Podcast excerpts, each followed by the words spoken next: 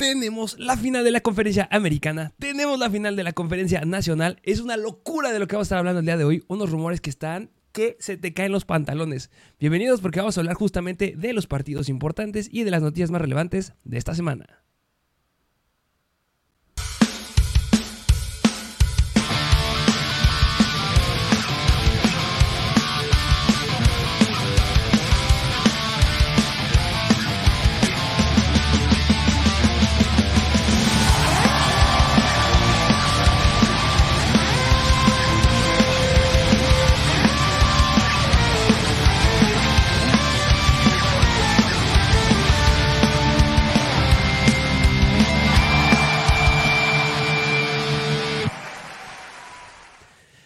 Bienvenidos a un nuevo episodio de Mr. Fantasy Football. Así es, ya entramos en la semana de las conferencias, bueno, finales de las conferencias americanas y nacionales y pues desgraciadamente esta semana pues no les pudimos traer un episodio de recapitulación de los de la divisional, pero así en pocas palabras, porque ya pasaron esos juegos, ¿cómo viste esa ronda divisional?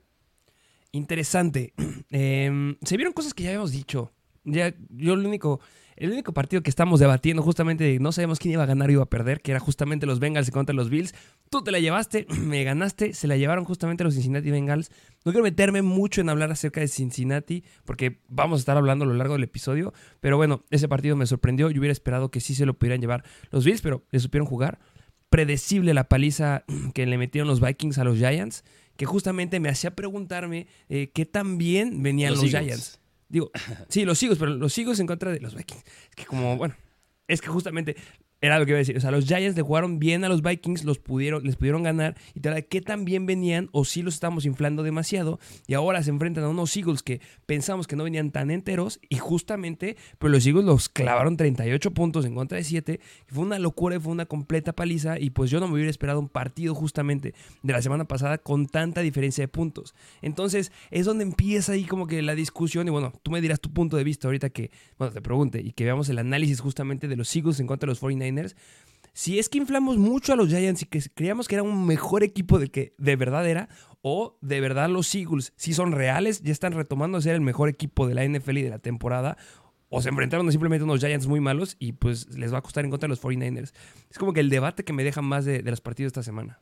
Sí, mira, yo concuerdo contigo. Pues mira, el de Cincinnati, yo, yo pensé, yo sí creí que fueran a ganar, pero no por tanto, o sea, no de esa manera. Y del de los Giants, yo creo que sí la veía venir y yo por eso creo que mucha gente llega a sobrevalorar un poquito a los Eagles. Ahorita, igual que Cincinnati, hablaremos de ellos, pero yo creo que ya es que ya se habían enfrentado, ya conocían a los Giants. No es que los Giants fueran un equipo malo, pero no podrías batallarle a estos Eagles con el core de wide receivers que tenías. Y además, pues ya lo, ya lo dije, pero es que ya se conocían. Yo sí veía venir esta paliza y aún más, pues el héroe heroico momento de Patrick Mahomes sobre los Jacksonville Jaguars, que pues vamos a hablarlo en unos instantes, pero igual otro resultado que yo me esperaba y el que yo también me esperaba, el de los 49ers, pero no esperaba que fuera un juego de tan poquitos puntos. Eso sí fue lo que me impresionó. Yo les dije que la apostaran al over y les pido una disculpa porque yo pensé que sí iba a caer el over, pero ahorita ya analizaremos bien cómo se vienen estos enfrentamientos de los Bengals y los Chiefs y los 49ers y los Eagles que tú, bueno, tú me acabas de responder a la pregunta. ¿Tú crees que están, estamos ahí, se enfrentaron unos muy malos Giants y que podríamos inflar a los Eagles? Yo diré mi punto de vista, creo que está un poquito contrario a lo que tú traes para el análisis de esta semana. Y sí, lo dijiste bien, pues Patrick Mahomes, una locura que al final de cuentas lo Kansas City Chiefs, por mucho que veamos un escenario como que, o no sé si te pasa a ti, yo creo que debe haber muchos a los que les pasa igual que a mí, que ves un escenario que es complicado para Kansas City, pero, pero no es complicado porque sabes que pueden sacar la chamba. O sea, yo me senté bastante tranquilo. Cae el problema y la lesión que, tiene este Patrick Mahomes, que ya lo estaré analizando justamente ahorita que lleguemos a la parte del partido de, Cincinnati en contra de Kansas, que tiene mucho que ver. Ojo, ahí vamos a analizar cosas importantes. Pero al final de cuentas regresa, sacan la chamba y, y ganan bastante bien justamente los Kansas City Chiefs. Y bueno, ya lo dijiste del otro lado, qué mal. Este, a mi punto de vista, este Brock Purdy no creo que sea suficiente para el partido esta semana. Ya lo abordaré un poquito más. Pero sí, decepcionan otra vez los Dallas Cowboys. Aquí que está el pequeño Dak Prescott decepcionan a sus fanáticos, se vuelven a quedar muy mal. Eh, se hablaba que uno de los peores equipos que llegó a playoffs, que son de las franquicias más perdedoras de toda la historia de la NFL, eran los Vikings, pero es que los Dallas Cowboys están yendo atrasito de ellos. Eh, pues está aquí nada más para los fanáticos de los Cowboys, pero respondiendo a una pregunta que nos ponían ahí en los videos, si yo le voy a los Dallas Cowboys, eh, no, no le voy a los Dallas Cowboys, pero pues bueno, me gusta lo que estaban haciendo, planteaban un buen equipo, tenía una muy buena defensiva, pero pues se despiden de una temporada más y se rumoraba ahí que iban a estar corriendo justamente a un, un coach ahí de su staff, pero se va a quedar y esperan que este 2023, bueno, sea algo mejor. Ya veremos en lo que pasa en temporada baja. Sí, precisamente, que se hablaba de Dan Quinn, ahí el coordinador defensivo de los Dallas Cowboys. Y aún más, yo creo que importante considerar, porque seguramente no hablaremos de estos equipos en mucho tiempo, ¿qué podríamos esperar para futuro de los Jaguars, de los Bills, de los Giants que ya se acaba su temporada? Yo de los Jaguars sí veo un gran futuro, es decir, Trevor Lawrence, la primera temporada que ya juega muy bien, viene muy bien con Doug Peterson, tiene un gran equipo. Desgraciadamente, su primer pick del draft del año pasado no resultó muy bien, pero bueno, será pues su año de novato. Por parte de los Bills y los Giants, yo igual les veo un gran futuro. Los Bills ya me empieza a preocupar un poquito porque nada más llegan a playoffs y no hacen nada. Y de los Giants, pues habrá que ver qué hacen con Saquon y Daniel Jones, que podrían pues irse a otro equipo, pero ya habían dicho que quieren firmarlos otra vez, a ver si les sale la jugada, porque ya le habían propuesto un contrato a Saquon a lo largo de la temporada, pero habrá que ver cómo les va. Y bueno, pues ya lo mencionaste bien por parte de los Cowboys que pues Dan Quinn se rumoraba que podría ser el head coach de otro equipo, pero pues esto indica a que se podría quedar ahí en los Cowboys. Sí, yo creo que se va a quedar ahí. Bueno, ya dijeron que sí se va a quedar ahí este año. Y, y sí, lo dijiste bien. O sea, los Jaguars, yo espero algo muy grande de, su parte para lo que viene en las siguientes temporadas, así como otros jugadores que estaremos analizando a lo largo de temporada baja. Y bueno, de los Dallas Cowboys, yo creo que va a ser un gran año el siguiente. Y por el otro lado, los Giants vienen reformulando muy bien las cosas. Necesitan wide receivers, eh, necesitan ir reformular muchas cosas, pero traen un buen esquema, tienen muy buen staff de coacheo. Me encanta lo que pueden llegar a hacer ahí en el futuro con los Giants. Nada más que ahora sí inviertan bien su dinero y que no tengan el core de wide receivers más caro de toda la NFL y sea una tremenda basura. Y bueno, pues del otro lado, los Buffalo Bills sabemos que son extraordinarios. James Cook cerró la temporada muy, muy bien. Es el futuro del ataque terrestre de ese equipo, sin lugar a dudas. Y bueno, las estrellitas que tienen por ahí alrededor. Y lo que me gusta de los Bills es que no tienen jugadores que vayan a renovar contratos, a diferencia de justamente la generación de, de Joe Burrow, que es ese episodio tengo unas ganas de hablar de las renovaciones de contrato, pero ya lo dejaremos para después. Eh, ¿te, ¿Te parece que nos vayamos a las noticias de esta semana? Sí, vamos a las noticias vamos a ver justamente las noticias de eh, pues que nos trae la NFL en esta semana y pues en primer lugar yo creo que una muy muy sonada y que pues se debe de hablar Nathaniel Hackett Nathaniel Hackett ex head coach de los Denver Broncos todos vimos que fue despedido y se merecía salir de los Denver Broncos. Yo esperaba grandes cosas de los Broncos esta temporada y fue una completa y total decepción, la decepción más grande de mi punto de vista de la temporada. Pero no, no se queda sin trabajo lo contratan los New York Jets, se queda como el próximo coordinador ofensivo de los New York Jets. Así es, llegan los Jets y bien lo mencionamos en los, si no nos siguen en Instagram, ahí arroba Mr. Fancy Football o en TikTok arroba Mr. Fancy Football, lo mencionamos dos veces, que pues llega a este equipo de los Jets donde ya está un Zach Wilson, pero pues existe el rumor fuerte que yo creo que ahorita lo ibas a mencionar, es que pues Aaron Rodgers pues se rumora que se puede retirar, que puede quedarse en Green Bay, que puede irse a otro equipo y pues no es tan descabellado pensar que podría quedar aquí en los Jets porque ya se conocen estos dos señores que es Aaron Rodgers y el buen Nathaniel Hackett. Así que pues Aaron Rodgers podría irse a estos Jets, aunque mira, pues estos Jets siento que lo único que les falta es nada más un buen coreback, porque de ahí en fuera tienen todo, tienen a Garrett Wilson, tienen a Elijah Moore, a pesar de que no hayan usado, este, tienen a Brice Hall, que desgraciadamente se lesionó, pero lo tienen ahí todavía, Michael Carter, que pues no llegaba a ser muy relevante en fantasy, pero de todas maneras no deja de ser un jugador con gran talento, y ni hablar de su defensiva, que pues tiene un gran perímetro ahí con Sos Garner. Lo acabas de decir perfectamente bien. Eh, justamente me gustaría retomar y hablar lo que acabas de mencionar ahorita de justamente lo que se rumora de el buen Aaron Rodgers. Justamente Aaron Rodgers en la temporada pasada se rumoraba que podría salir o podría haber salido justamente de los Packers y mucho se rumoraba que podía llegar a los Denver Broncos por la situación de Nathaniel Hackett que llegaba justamente a Denver. No se logró hacer y justamente cuando Aaron Rodgers hace la noticia de saben que me quedo, sale la noticia días después que iban a firmar a Russell Wilson. O sea, ellos querían más a Aaron Rodgers que a Russell. La situación con Aaron Rodgers fue que le dieron una, una renovación de contrato bastante interesante, que fue una extensión de contrato de tres años a cambio de 53 eh, millones de dólares asegurados para la temporada y que iba aumentando las que sigue, con una cláusula que pedía a Rodgers y se la dieron, que a partir de la próxima temporada, es decir, esta de 2023, él pudiera elegir a dónde se iba a ir, a qué equipo se iba a ir. Y es por eso que está muy alto y muy, muy candente este rumor, porque justamente algo que me gustaría recuperar es que hace un par de días, en una entrevista que tuvo en el Pat McAfee Show, fue Aaron Rodgers dijo, es que se me hace muy bueno Zach Wilson, se me hace un gran coreback. La situación de los Jets, que cuando fueron a entrenar con nosotros en su primera temporada de Zach Wilson, eh, que tuvieron una práctica conjunta, es que no tenían ofensiva. Y, te, y, y él, lo plantea Rodgers. Venías a la defensiva, es como que, ok, nuestra ofensiva contra la defensiva, bien. Pero cuando veías a su ofensiva, es como, no había nadie. Y a partir de ahí empezaron a jalarle armas muy importantes justamente a Zach Wilson. Jalan a este CJ Usoma, que llega como su nuevo Tyrant. Jalan justamente a, bueno, esta temporada que jalaron a Brice Hall. Jalan a Garrett Wilson. Jalan, jalan a, otros jugadores que pueden empezar a ser más importantes en esa ofensiva. Y ya le gusta mucho. Y me gustaría recuperar un quote que llegó a decir Aaron Rodgers para finalizar esa entrevista que se le hace Zach Wilson un hombre con mucho talento y se le haría interesante saber o espera que el nuevo coordinador ofensivo que llega a los Jets pueda explotar las habilidades y características de Zach Wilson. Un día después se da la noticia que Nathaniel Hackett llega justamente a los eh, New York Jets. Estuvo en el 2019-2021 con los Packers. Fueron dos años en donde fue MVP Aaron Rodgers.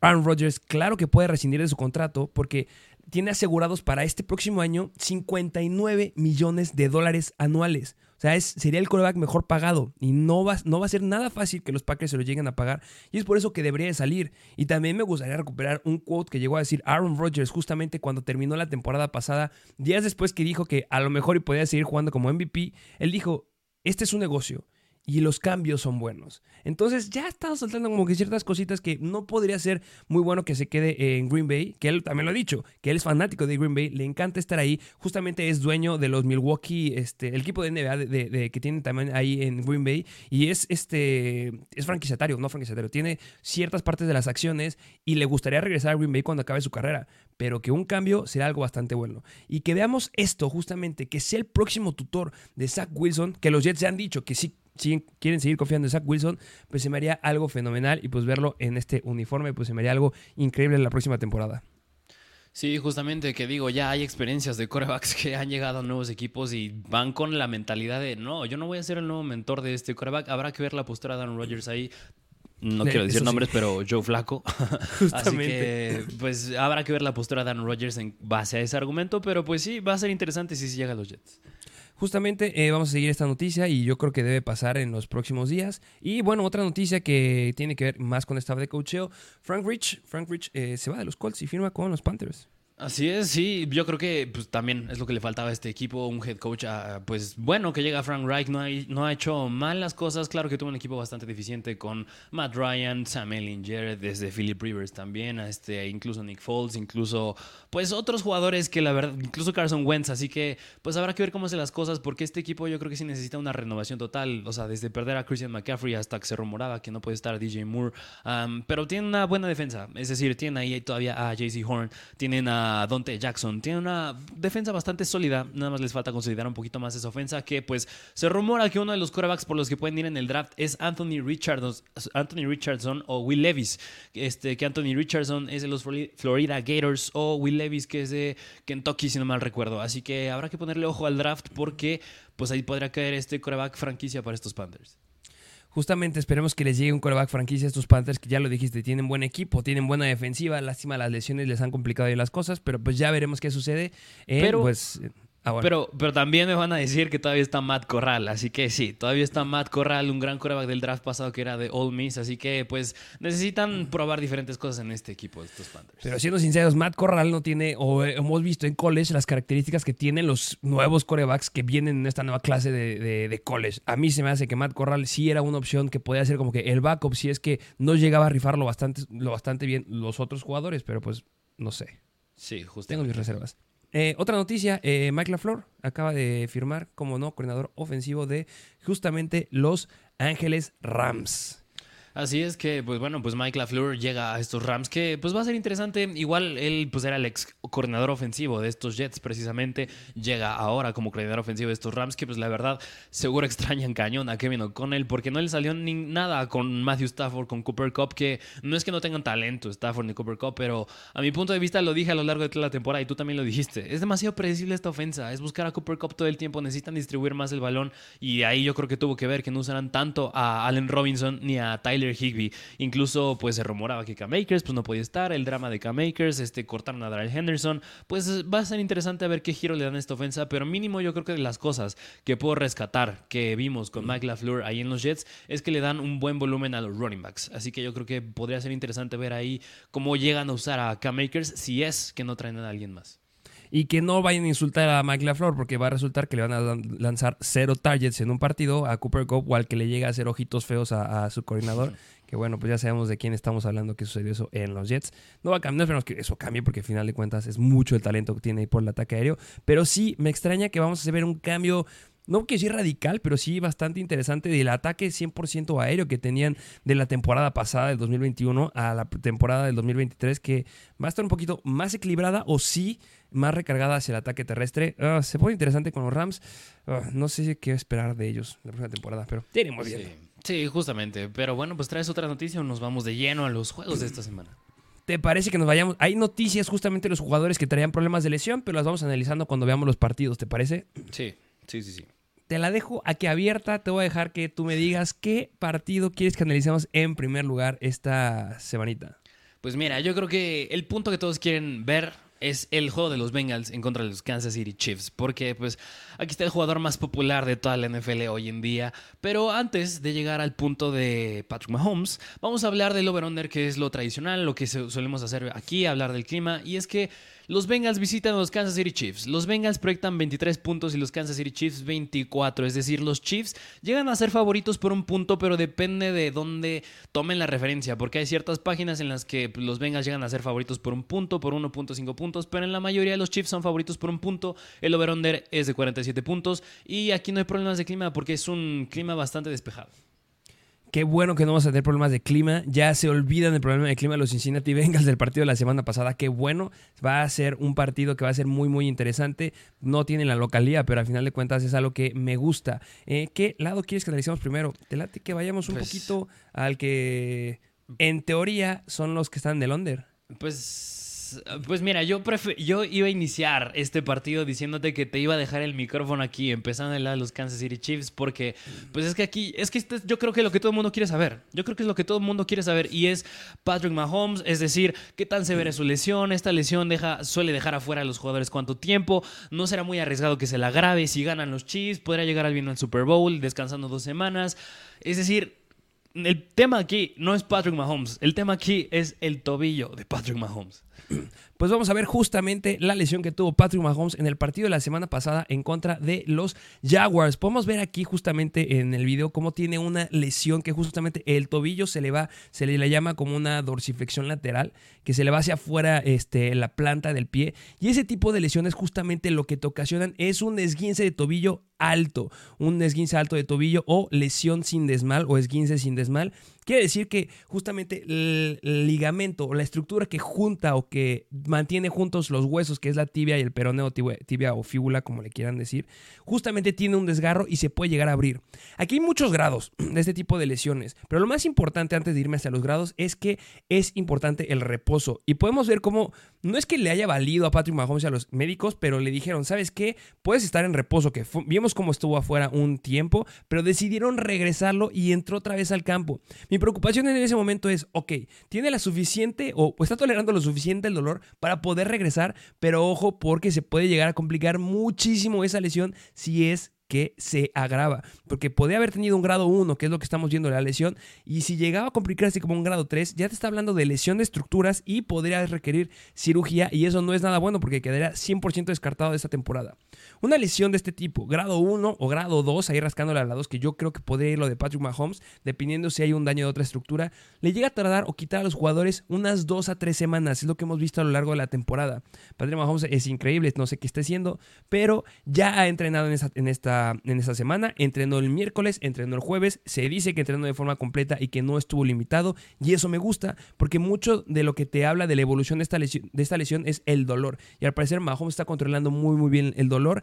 Y ya como que para ser más específico y no entrar tanto choro, este tipo de lesiones lo que te afecta es la estabilidad del tobillo. ¿Vamos a tener un Patrick Mahomes al 100% para esta semana? No, no va a estar al 100%. ¿En qué se va a ver afectado? ¿Se va a ver afectado para lanzar? No debería de haberse afectado para lanzar, porque hemos visto cómo Patrick Mahomes puede hacer este cambio de posición del brazo y cómo puede salir de la bolsa de protección. Bueno, no salir de la bolsa, sino más cambio de, de, posición del brazo y búsqueda de ventanas. Eso no se va a ver alterado. Lo que sí se va a ver alterado es las acarreos y las salidas de la bolsa de protección, porque la estabilidad del tobillo tiene mucho que ver justamente con la velocidad, la explosividad y el cambio de dirección que puedas llegar a tener corriendo. Y ahí sí va a haber un problema para Patrick Mahomes. Y lo más importante para mí que esto es lo que va a ser un meollo y por eso yo me estoy decantando por un equipo favorito en este partido. El problema de volverse a lesionar. Hay un alto riesgo que pueda volverse a lesionar si es que le llegan a dar un mal golpe o si es que decide salir por alguna situación a correr, podría haber una relesión y dejaría fuera a Patrick Mahomes del partido de esta semana. Pues mira, me gustó ese contexto que acabas de dar porque mínimo ya todos estamos en la misma página, ya sabemos bien pues qué podría esperarse de Patrick Mahomes en cuanto a su rendimiento, que ya lo dijiste, pues no va a estar al 100% y eso va a ser un punto clave. Y mira, yo creo que empezando este análisis de este partido ya del lado de los Chiefs, yo creo que para Cincinnati no es un, uy, voy a jugar contra Patrick Mahomes. Yo creo que es un, Patrick Mahomes tiene que jugar contra mí porque ahora Patrick Mahomes se tiene que adaptar a lo que va a ser pues, la defensa de Cincinnati. Porque mira, esta lesión no es nada más que Patrick Mahomes ya no esté al 100 y ya. O sea, esto le afecta a que pueda hacer el rollout, a que pueda hacer el scramble, a que pueda alargar la jugada, a que pueda escapar de la bolsa de, protección, básicamente. Que Patrick Mahomes se caracteriza por ser muy bueno en eso, es decir, es de los quarterbacks más creativos en la NFL hoy en día.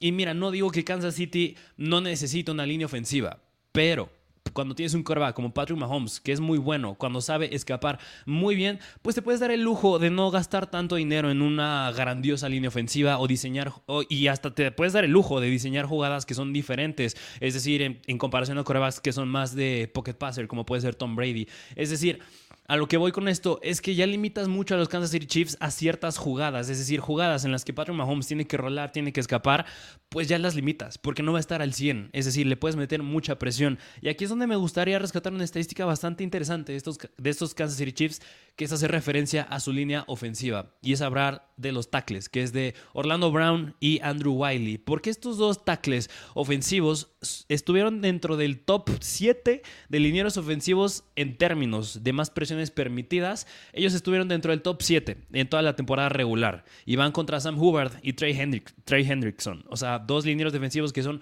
bastante buenos. O sea, se está combinando que es la lesión de Mahomes, que te van a meter presión, que ya limitaste las jugadas. Es decir, el plan de esta semana de los Cincinnati Bengals yo lo veo ya muy limitado a que presiona a Patrick Mahomes, haz que corra, ni siquiera le tienes que pegar, haz que se desgaste el tobillo y ya lo limitas a ciertas jugadas porque ni siquiera va a poder escapar bien de la bolsa de protección. Y yo creo que ahí es donde puede estar mucho el talón de Aquiles. Bueno, es donde va a estar el talón de Aquiles de esos Kansas Chiefs. Sí, lo entiendo y estoy 100% de acuerdo contigo. Me impresiona mucho porque justamente Orlando Brown era un tackle que había estado justamente jugando para los eh, Baltimore Ravens, que se llegó a quejar mucho que él quería que le dieran el rol de tackle izquierdo y lo están mandando como guard. Y justamente un equipo que dijo, ¿sabes qué? Yo me, me aviento y la carga de un jugador que es bastante, bastante eh, pues que tiene un carácter fuerte porque quiero mejorar mi línea ofensiva y no les ha funcionado muy bien a los Kansas City Chiefs y ahora justamente pues tienen ese problema que ha generado que Patrick Mahomes tenga que 100% tener la característica de correr. Entonces sí me da mucho miedo y pues aquí el que va a ser la estrellita, pues va a ser este hombre, Travis Kelsey. Yo creo que es el que va a cargar con la mayor responsabilidad. Va a ser la válvula de escape 100% de Patrick Mahomes. No tiene al velocista que tenía el año pasado. Va a tener que recargarse también a sus corredores. Veremos mucho Isaiah McKenzie. Veremos mucho también del buen Isaiah Pacheco. Y entonces se va a poner interesante este partido, pero me lo van a limitar bastante a mi punto de vista. Que mira, qué bueno que tocaste el punto de Travis Kelsey, porque aquí, como bien lo dijiste, yo creo que el partido se resume en Patrick Mahomes y Travis Kelsey. Es decir, va a ser ver tres cuartos de Patrick Mahomes y Travis Kelsey contra Cincinnati. Me pregunta si van a poder. Yo creo que no. Porque a pesar de que la semana pasada Dawson Knox no es Travis Kelsey, porque Travis Kelsey es mucho mejor, muchas de las grandes jugadas de Travis Kelsey dependen del escape y el rollout de Patrick Mahomes. Y es algo que, otra vez, veo muy difícil que pase por su lesión en el tobillo. Y a, y a que voy con esto es que se tiene que que inclinar mucho más hacia el ataque terrestre. Y yo la verdad que, por cierto, Claire Aceler, pues creo que sigue cuestionable para este partido, pero Isaiah Pacheco pues va a tener que tomar mucha responsabilidad, tanto él como Jerry McKinnon. Y aquí pasa algo bien interesante, que a estos Chiefs les gusta usar mucho el outside zone, es decir, jugadas de terrestres por fuera de los tackles. Y pues mira, no es lo mismo dar un balón desde shotgun a desde, desde mano directa, es decir, de formación Y, por ejemplo. O sea, y Patrick Mahomes tú lo veías en el partido en contra de los Jaguars, ni podía dar bien el, ni le podía dar bien el balón a Isaiah Pacheco. Así que la jugada no se desarrolla igual. Y yo creo que por esto, yo, el menos, al menos el juego ofensivo de Kansas City en contra del juego defensivo de Cincinnati, yo sí se lo doy a Cincinnati porque ahorita lo veremos del otro lado, pero el otro lado yo creo que pues está más inclinado también hacia Cincinnati. Y justamente yo estoy de acuerdo contigo. Eh, el, el script ofensivo me gusta mucho más lo que pueda llegar a plantear Cincinnati, porque ahí no tiene ningún factor de ninguna lesión en teoría. Y, bueno, pues te parece que ya nos arranquemos y vayamos hacia el lado de los Cincinnati Bengals, ya que hablamos un poquito de Kansas City. Eh, ¿Qué podrías esperar de, de, los buenos Cincinnati Bengals en contra de una defensiva que a mi punto de vista no es espectacular y que a mi punto de vista lo que deben de hacer los Cincinnati Bengals es abusar y abusar y abusar de las piernitas de Joe Mixon, después de lo que vimos que estuvo haciendo justamente el buen Travis Etienne en el partido de la semana pasada, que era algo que quería decir. No entiendo qué pasó justamente en el esquema de los Jaguars que eh, le estaba funcionando Travis Etienne. El ataque terrestre estaba acabando con Kansas City, cambian por completo. Y bueno, yo creo que es algo que no deben de dejar pasar la oportunidad justamente este equipo de los Bengals en contra de Kansas City. Sí, lo dijiste bien. Yo creo que. Y miren, yo creo que no nada más se reduce a Joe Mixon. Yo creo que también se reduce a Samaje Perrin. Y lo vimos la semana pasada en contra de Buffalo. A este equipo de Cincinnati le gusta usar mucho, bueno, correr mucho por inside zone, es decir, dentro de los tackles. Y el problema de Kansas City es que permiten más de 4.4 yardas por acarreo cuando les corren por inside zone. Y podrías decir que la debilidad en, la, el lado ofensivo de Cincinnati son los linieros ofensivos, que la semana pasada tuvieron bajas y esta semana seguramente también las van a tener porque siguen cuestionables estos jugadores en esta línea ofensiva, pero es que hicieron un gran trabajo. hicieron un gran trabajo llegando al punto de ataque, mandando doble bloqueo hacia los linieros defensivos. Y me podrás decir que sí está Chris Jones del lado defensivo de los Kansas City Chiefs, que ahí es donde está el punto bueno de estos Kansas City Chiefs. Pero hicieron un gran trabajo la semana pasada en contra de unos Bills que igual tenían jugadores de gran talento en su defensiva. Y si lo hicieron en contra de Buffalo, yo creo que lo pueden volver a replicar bien en este juego en contra de los Chiefs. Así que yo creo que más allá de Jamar Chase, más allá de T. Higgins y Hayden Hurst y Tyler Boyd, va a estar la clave en Samaje Perrin y John Mixon porque pues estos Chiefs nomás no pueden parar el ataque terrestre cuando les corran por dentro de los tackles. Justamente lo acaba de decir perfecto y yo creo que va a estar la clave, va a ser un juego bastante, bastante rápido. Veremos mucho de estos dos hombres. No me puedo apentar a decir que volvemos a ver un partido en donde Joe Mixon meta más de cuatro touchdowns, porque justamente Samaje Perrin está haciendo muy, muy bien las cosas. Yo creo que ya están viendo básicamente hacia qué lado nos estamos decantando en este partido, por mucho que no sean favoritos. Y sí, me gustaría hacer hincapié en lo que acabas de decir. La, temporada, la semana pasada nos confirma los, Kansas, los Cincinnati Bengals que su línea ofensiva no, no, no, no era lo que estábamos viendo, que todavía tenían armas, tenían estrategia, pueden hacer muchas cosas para defender y proteger a Joe Burrow. Y pues bueno, lo que nos demostraron la semana pasada, a mí me da muchísima tranquilidad de lo que podamos llegar a ver justamente esta semana, porque yo creo que este hombre que eh, justamente tiene piernas, tiene brazo, tiene mucha habilidad, puede llegar a hacer cosas bastante espectaculares de la mano de Jamar Chase, de Tyler Boyd y también de T. Higgins, pero sí, eh, combinado con lo que puede hacer por el ataque terrestre, va a ser espectacular esta semana. Y, mira, una estadística súper interesante que me gustó ver por parte de PFF, Pro Football Focus, para quienes lo conozcan, es que sacaron una estadística de la semana pasada de qué tan efectivos fue el equipo defensivo cubriendo a los receptores del equipo oponente. Y la semana pasada, a pesar de que Jacksonville perdió el juego, solo en el 11% de los snaps Kansas City logró, logró cubrir al 100% a los wide receivers de los Jacksonville Jaguars. Y ahora vas contra Jamar Chase, contra T. Higgins, contra Tyler Boyd y contra Hayden Hurst. O sea, wide receivers, receptores que no se comparan nada con Christian Kirk y Zay Jones. Y por otro lado, Cincinnati cubrió en el 67% de los snaps al 100% a Stephon Diggs, a Gabriel Davis y a Cole Beasley. Y me vas a decir que pues, te enfrentas ahora a un Marquez Valles Scantling, a Kadarius Stoney, a Juju y a Travis Kelsey. Yo creo que es más talentoso el core de wide receivers de los Buffalo Bills que el de Kansas City. Claro que sin contar a Travis Kelsey. Sí, obviamente Travis Kelsey es el factor importante de los Kansas City Chiefs, pero pues tienen todo en papel. Si quieren armar una, así como tú dijiste la semana pasada, una apuesta, yo creo que la apuesta aquí es que el primer contendiente que va a llegar al Super Bowl y va a tener la oportunidad de vengarse de lo que vimos eh, pues, el, año pasado es que los Bengals van a llegar al Super Bowl. Son el primer equipo para mí. Lo tienen bastante, no puedo decir que bastante sencillo, va a estar complicado, pero a su favor está el squip. Entonces, son es cosas que hagan bien las cosas. Yo creo que la línea no sea tarante, todo va a estar ahí. Si la línea de, los Bengals juega como jugó la semana pasada, puede proteger y puede mover a los jugadores importantes de Kansas City, va a ser algo que no sé, pero podría llegar a clavarles más de 7 puntos. Pronóstico, ¿cuál sería tu marcador en este partido? Mira, nada más me gustaría cerrar también, este, hablando de Chad Hinn, porque muchos van a decir, oye, pero es que la ofensa de Kansas City es buena. Pero Chad Hinn en el drive que entró la semana pasada no fue, o sea, fue bueno, llegó un touchdown, pero nada más 3.7 yardas de promedio de distancia del balón que voló en el aire al llegar al receptor, al target al que lanzó Chad Hinn. Así que, aunque Patrick Mahomes se agrave la lesión, yo la verdad no me confío de Chad Hinn. Y ahora sí, contestando tu pregunta, yo este partido pues, se le doy completamente a Cincinnati y me atrevo a decir que pueden ganar por más de 8 puntos. Yo igual me atrevería a decirlo y que va a ser un juego bastante, bastante rápido. Y pues nada más ahorita me acordé del dato. Eh, yardas por acarreo que le llevó a clavar a Travis Etienne la semana pasada. Más de 7 yardas por acarreo. Así que ojo con Samaje Mixon. Ojo con Samaje y con el buen Joe Joe Mixon. Eh, vamos al siguiente partido de esta semana, que este partido es el que se pone muy, muy interesante. Vamos a ver si dividimos opiniones. Vamos a analizar el partido de los San Francisco 49ers en contra de los Philadelphia Eagles. Así es que pues el juego se juega en Filadelfia, los 49ers proyectan 22 puntos y los Eagles 25 y por eso los Philadelphia Eagles son favoritos por 3 puntos, es decir, un over-under de 47 puntos y aquí mucho ojo que el porcentaje de probabilidad, bueno, la probabilidad de que llueva no es mucha, pero hay un 15%, así que nada más es algo a ponerle ojo de aquí al domingo, pero pues nada más para que lo tomen en cuenta. No me hagas la mala. Ojalá que no llegue a llover en este partido porque queremos verlo enterito y queremos ver al potencial 100% a los dos equipos. ¿Qué lado quieres que analicemos primero? Pues mira, ¿qué te parece si empezamos del lado de los Philadelphia Eagles? Venga, vamos a ver el lado de los Philadelphia Eagles en el partido de esta semana. Y bueno, empezando justamente te, eh, retomando lo que hicimos al inicio del episodio, ¿tú sí crees que la victoria y la paliza de la semana pasada haya sido más por lo malo o lo inflado que llegaron los Giants a lo bueno que pueden llegar a ser los Eagles?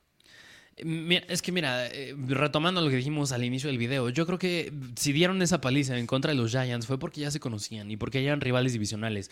No digo que los Eagles sean un mal equipo, pero es que estos dos ya se conocían y yo se veía venir una paliza de ese calibre por parte de los Eagles. Y yo y mira, y yo quise empezar del lado de los Philadelphia Eagles porque yo creo que este juego se puede resumir más no en, la forma en la que Nick Bosa, Fred Warner, este Javon Kinlaw, este Dre Greenlaw pueden llegar a jugar.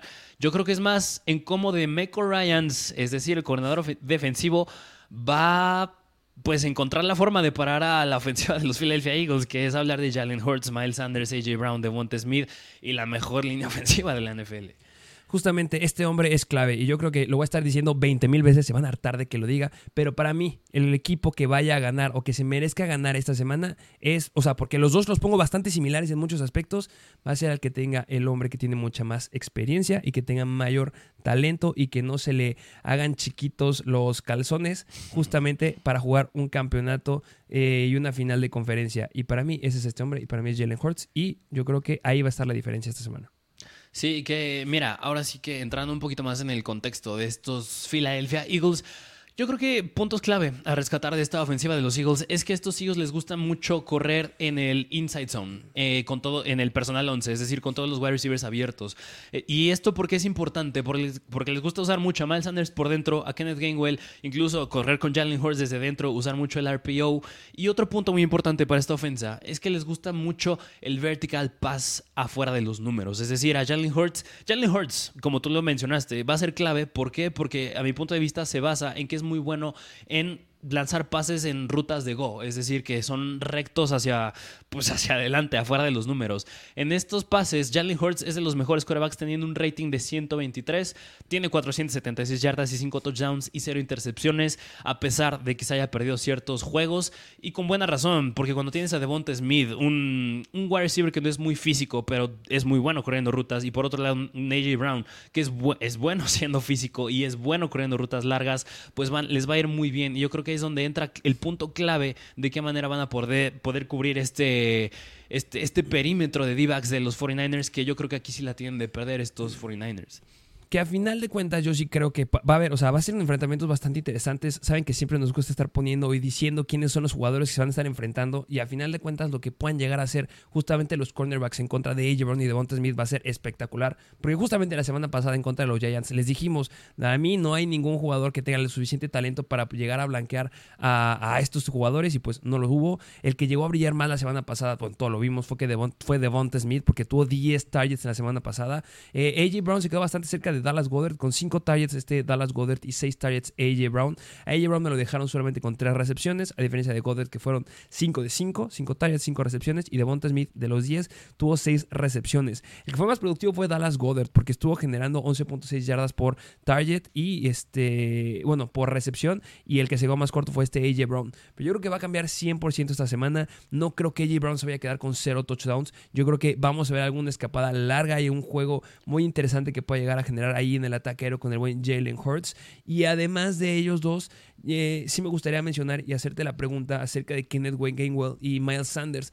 Porque justamente en el partido de la semana pasada vimos una mayor cantidad de acarreos, lo que generó Miles Sanders con 17 acarreos. Obviamente era una paliza y tenía que inclinarse el ataque terrestre. Pero el que fue más productivo fue Kenneth Gainwell, que con 12 acarreos le bastó para llegar a las 112 yardas, 9.3 yardas en promedio y, eh, bueno, un touchdown y el acarreo más largo de 35 yardas. Y sin quitar que el único corredor que no anotó, o la única jugador que no anotó corriendo fue Miles Sanders, porque anotó Kenneth Gainwell, anotó Jalen Hurts por tierra y también anotó Boston Scott. ¿Cómo ves eh, a, estos jugadores? Que, mira, qué bueno que tocaste este punto hablando de este core de running backs, porque, pues bueno, ahorita les dije que a estos hijos les gusta mucho correr por inside zone. Y hablando de ese juego de la semana pasada en contra de los Giants, Mira, yo también lo veía venir, porque yo si algún punto clave les mencioné que iba a pasar era que estos Giants pararan precisamente este ataque terrestre, los Philadelphia Eagles, lo cual pues obviamente no hicieron, les volvieron a correr muchísimo, pero ahora estás hablando de que se van a enfrentar a un Fred Warner, que es un mega atleta, a un Dre Greenlow, que es muy bueno, a un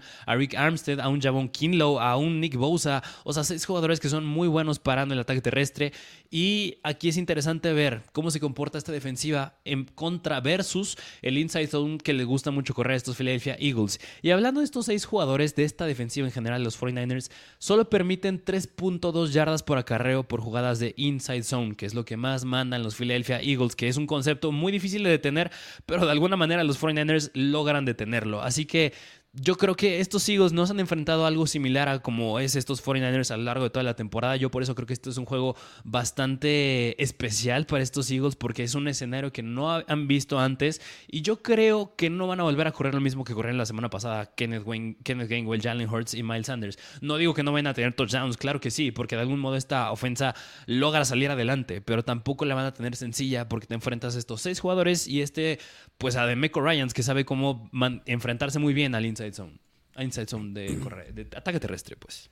De, acuerdo, de acuerdo con, lo que acabas de decir, no va a ser un esquema completamente diferente eh, y de la misma manera que, que, te lo dijiste, no se han enfrentado a una defensiva similar. Al final de cuentas, de las mejores defensivas que hay ahorita en la NFL, una de ellas es justamente la de los San Francisco 49ers.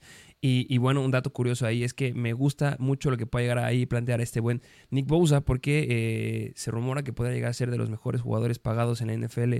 Hablando de jugadores defensivos la próxima temporada, yo no creo, yo creo que se va a quedar Aaron Donald en primer lugar y con unos 30 millones por ahí el buen Nick Bosa, pero mucho dependerá ver si lo vemos en primer lugar de la lista o se queda en el segundo de la lista de lo que veamos esta semana y si pueden llegar a eh, justamente el partido de Super Bowl. ¿Te parece que cambiemos un poquito más hacia el lado de los 49ers? Sí, vámonos ahora del lado ofensivo de los 49ers, que yo creo que aquí está un poquitito más predecible. Vamos a hablar un poquito de los 49ers y tenemos que empezar hablando de este hombre, Brock Purdy. ¿Cómo viste y qué sensación te dejó Brock Purdy en el partido de la semana pasada en contra de los Dallas Cowboys?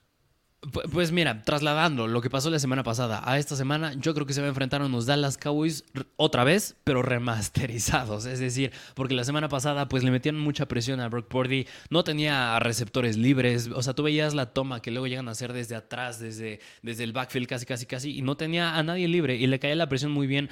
Eh, y, esta semana los Eagles tienen respuesta para casi para todo el concepto que le pueden meter los 49ers. Es decir, pues la semana pasada lograron ajustar y lograron tener esa enorme recepción con George Kittle, logró anotar Christian McCaffrey, lograron avanzar bien después del medio tiempo.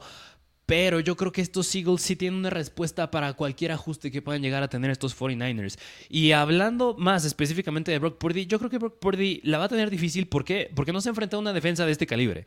Estos, hablando concretamente, estos Philadelphia Eagles en la mayoría de las jugadas suelen mandar cuartos. Y aún así son un gran equipo presionando al coreback. Yo creo que si Brock Purdy de alguna manera logra escaparse de la línea defensiva, de la bolsa de protección y me clavar pases que implican cierto riesgo, es decir, ponerlos en lugares muy específicos. Si logra hacer eso, yo creo que Brock Purdy y estos 49ers van a poder sacar el partido adelante y lo van a poder ganar. Pero si Brock Purdy se pone nervioso, no puede clavar, conectar esos pases que son difíciles y le llega a caer mucha presión, este, equipo, este partido se va a acabar muy rápido y va a ser más para los Eagles. Que justamente me gustaría hablar un poquito de Brock Purdy, que todo el mundo está diciendo que es un jugador, bueno, no todo el mundo, pero sí se está hablando que es un gran jugador. No estoy diciendo que sea malo, es el mejor jugador que ha llegado de Iowa State, yo creo, a la NFL. Y eh, no podemos dejar pasar que llevan 12, partidos ganados al hilo. O sea, no es nada que ver lo que era la NFL eh, desde el momento en que los San Francisco 49ers perdieron su último partido. O sea, los Lions iban ganado un ganado, cinco perdidos en ese entonces. Imagínate, de hace cuánto estamos hablando. Pero lo que sí me gustaría hablar es que, lo dije en el episodio de la semana pasada, los 49ers no se han enfrentado a una defensiva sumamente contundente en contra del coreback. No estoy quitándole mérito a Brock Purdy. Ha hecho cosas bien, sí, pero las defensivas no se le han puesto muy complicadas. Si vemos desde la semana 13, que fue la primera semana en donde Brock Purdy tuvo como que más rol eh, adentro de la ofensiva de los 49ers, se enfrentaron en contra de Miami. Y Miami era la defensiva número 29 en contra del coreback. Después fueron los Tampa Bay Buccaneers, la defensiva número 16. Luego los Seattle Seahawks, la defensiva número 18. Después los Washington Commanders, defensiva número 17 en contra del coreback. Después fueron los Raiders, defensiva número 26 en contra del coreback. Después cerraron la temporada en contra de Arizona, defensiva número 23 en contra del coreback. El wild card, todos vimos que jugaron en contra de Seattle y eran la defensiva número 18. Y la semana pasada fue la mejor defensiva a la que se enfrentaron en contra del coreback, que ya estaba cercana a las top 10 en contra de justamente los corebacks. No le estoy quitando mérito, pero al final de cuentas, los Dallas Cowboys le hicieron ver su realidad. Le hicieron ver la realidad a Brock Purdy y, que la, y le hicieron ver que la NFL no es tan sencilla o que cuando te ponen presión se complican las cosas, porque la verdad fue un mal juego de Brock Purdy, tuvo 19, 29 eh, intentos para 19 completos, 214 eh, yardas, 0 touchdowns, gracias a Dios no le interceptaron, pero tuvo un rating de 87, que a mi punto de vista es bajo para lo que estábamos viendo o lo que se estaba esperando. Y es donde está la gran diferencia, y repito lo que dije al inicio, este partido se va a definir por quién tenga el mejor coreback a los controles, porque en lo demás están sumamente similares. Podemos estar hablando del core de cornerbacks y del perímetro de los Eagles y de los 49ers, bastante similares y bastante buenos. Las líneas defensivas que tienen, y bastante similares y bastante buenas. Las líneas ofensivas, igual bastante similares. O sea, son cosas bastante similares y tienen talento ambos, pero donde cambia, donde está el diferenciador, es justamente en el coreback. No de mérito a Brock Purdy si llega a sacar el partido Brock Purdy, se merece eh, un altar en San Francisco y se merece quedarse con la titularidad por el resto de la temporada y el resto de la existencia y hasta que no le den más las piernitas. Pero yo creo que esta es muy, muy complicada sería el primer coreback en la historia de la NFL que pudiera llegar al Super Bowl en su temporada de novato. El último coreback que nos había dado o que había dado esas esperanzas era justamente este hombre que está aquí y es Dak Prescott y pues no se pudo porque sabemos la historia que tienen los Dallas Cowboys.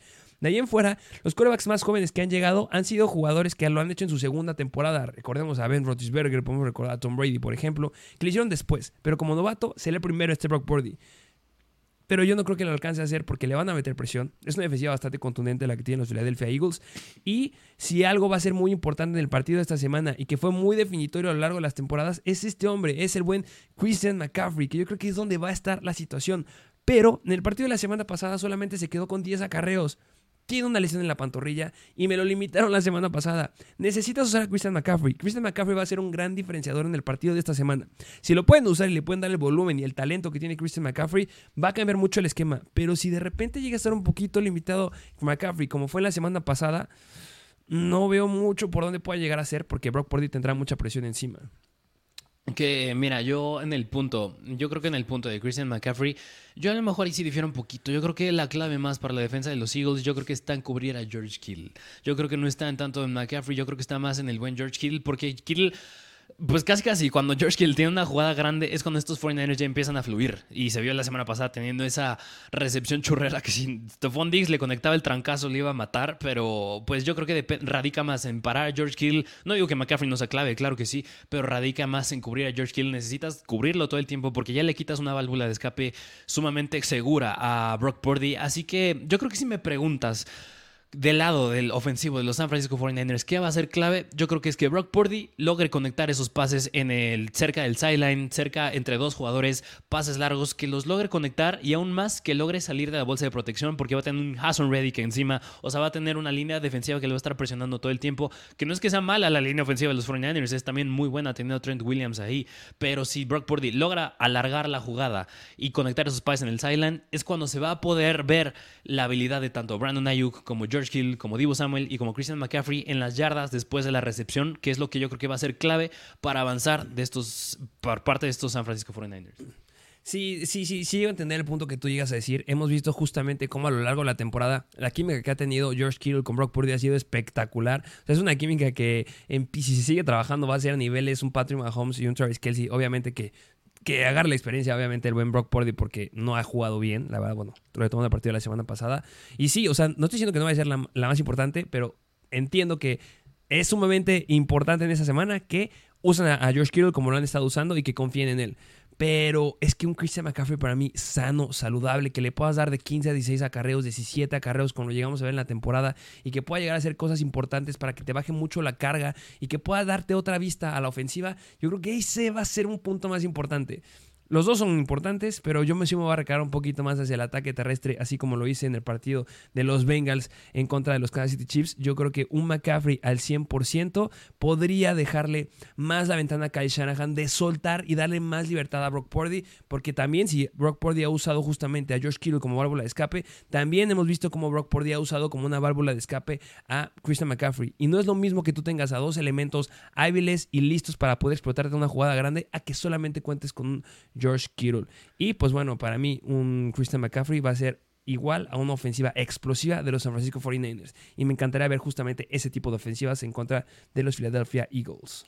Que, mira, hablando del punto de Christian McCaffrey, y no nada más de Christian McCaffrey, pero también de Laia Mitchell, que si no me recuerdo también está cuestionable para esta semana, es que estos Philadelphia Eagles contra el outside zone, con carreras que son afuera de los tackles, que es lo que más corre los San Francisco 49ers, nada más permiten 3.2 yardas por acarreo. O sea, son muy buenas parando este ataque terrestre, combinado con que están jugando cuartos. Es decir, parece sumamente injusto jugar cuartos parando el ataque terrestre de esa manera. Por eso la van a tener muy complicada estos, estos 49ers, pero pues como tú bien lo dijiste, yo creo que la, la clave más de estos 49ers radica en Brock Purdy.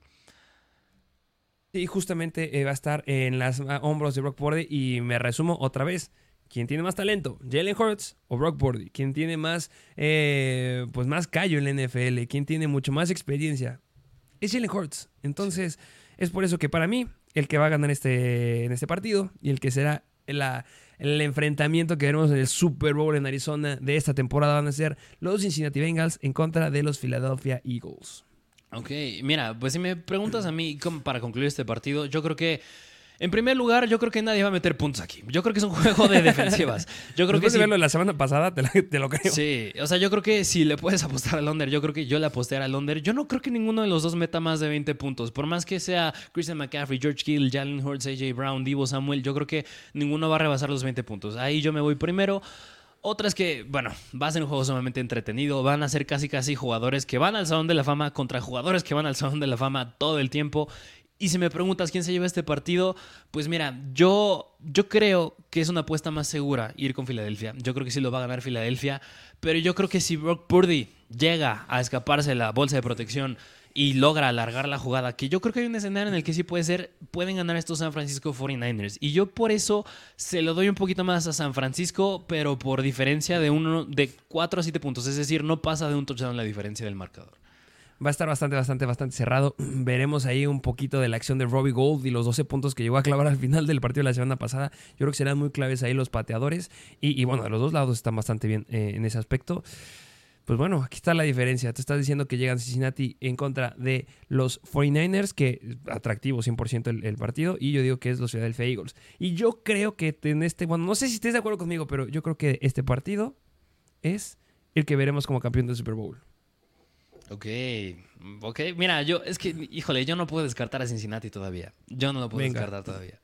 Es que no, es que, es que justamente estamos hablando de, de, lo que estamos viendo. Estamos hablando de un lado de unos Cincinnati Bengals que, ah, la semana pasada ya vimos bien a la línea, que pueden carburar bien, etcétera, pero han tenido muchos problemas. Y del otro lado estamos hablando de las mejores defensivas, de las mejores líneas ofensivas, de los mejores. O sea, cosas que. Lo siento, pero no le he visto ahorita a Cincinnati, pero bueno, podrían dar la, la sorpresa, no descartamos a ninguno. Y pues bueno, ese sería nuestro análisis para los partidos justamente de esta semana. Así es, así que pues coméntenos si están de acuerdo con estos pronósticos, con los datos que ya tienen, pues quién creen que se pueda llevar el partido, quiénes creen que lleguen al Super Bowl y lo ganen. Eh, pues como siempre, pues espero les haya gustado este episodio. Este, pues dejen su like, suscríbanse, síganos en Instagram, arroba Mr. Football, en TikTok también, arroba Mr. Football. Y pues próximamente, en las próximas semanas, les estaremos trayendo contenido para pues el Super Bowl que ya se viene de lleno y pues van a estar interesantes los análisis. Sin dejar pasar la semanita que tenemos ahí del Pro Bowl y bueno, las cosas se ponen muy interesantes. Seguiremos subiendo ya muchas más cosas en Instagram, muchos pendientes ahí. Tenemos, o sea, hemos estado escuchando las propuestas que nos han estado diciendo, estamos, hemos estado viendo sus mensajes y lo que se viene para esta temporada es completamente diferente a lo que hemos estado planteando en el pasado. Todo esto para darles el mejor contenido en fútbol, en NFL y en fútbol fantasy. Muchas gracias por escucharnos y pues bueno, éxito. Ya veremos qué pronósticos se cumplen. Nos estaremos viendo la próxima semana y pues nos vemos a la próxima.